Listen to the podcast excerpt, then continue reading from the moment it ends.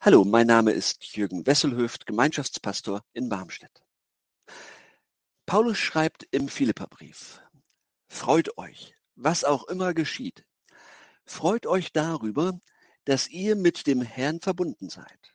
Und noch einmal sage ich, freut euch.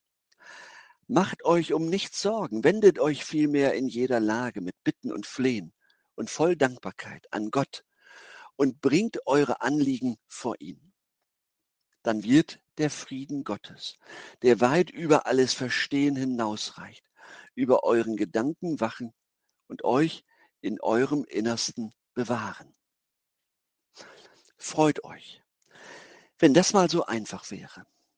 Paulus beschreibt Menschen, die sich immer und in jeder Situation freuen. Und zwar Freude, weniger als ein Gefühl oder so als Tagesform in dem Sinne, heute bin ich mal gut drauf, sondern Freude als eine Grundstimmung, als eine Grundmelodie meines Lebens. Sie läuft immer durch. Das rundherum ändert sich, aber die Grundmelodie bleibt immer gleich.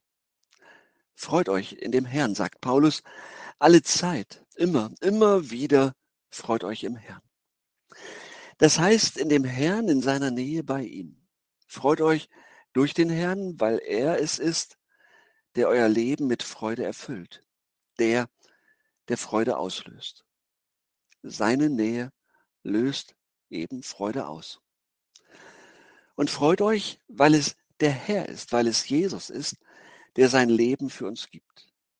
Paulus beschreibt eine Freude, die unabhängig ist von den Umständen, weil sie abhängig ist von Jesus.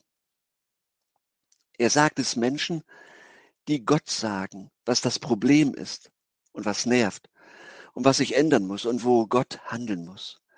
Und sie das immer tun mit Dank, weil sie wissen, Gott ist der, der schon so viel Gutes getan hat. Die mit Frieden erfüllt sind, einem Frieden, der alles Verstehen übersteigt. Ein Frieden, der von Gott selbst kommt, der höher ist als alles ein Frieden, der unser Herz, unser Leben, unsere Gedanken beschützt und bewacht in Jesus. Und da ist Michael aus unserer Gemeinde. Plötzlich wird das Sehen dramatisch weniger. Ärzte, MRT, OP, insgesamt drei Wochen, aber nur eine Woche auf die, OP gewartet. Und er ging durch Höhen und Tiefen. Und er erzählte mir, wie sehr er sich von Gott und der Gemeinde getragen, gefühlt und gewusst hat. Natürlich war diese Zeit schrecklich, mit der Sorge um die eigene Gesundheit, um seine Familie, um die Firma.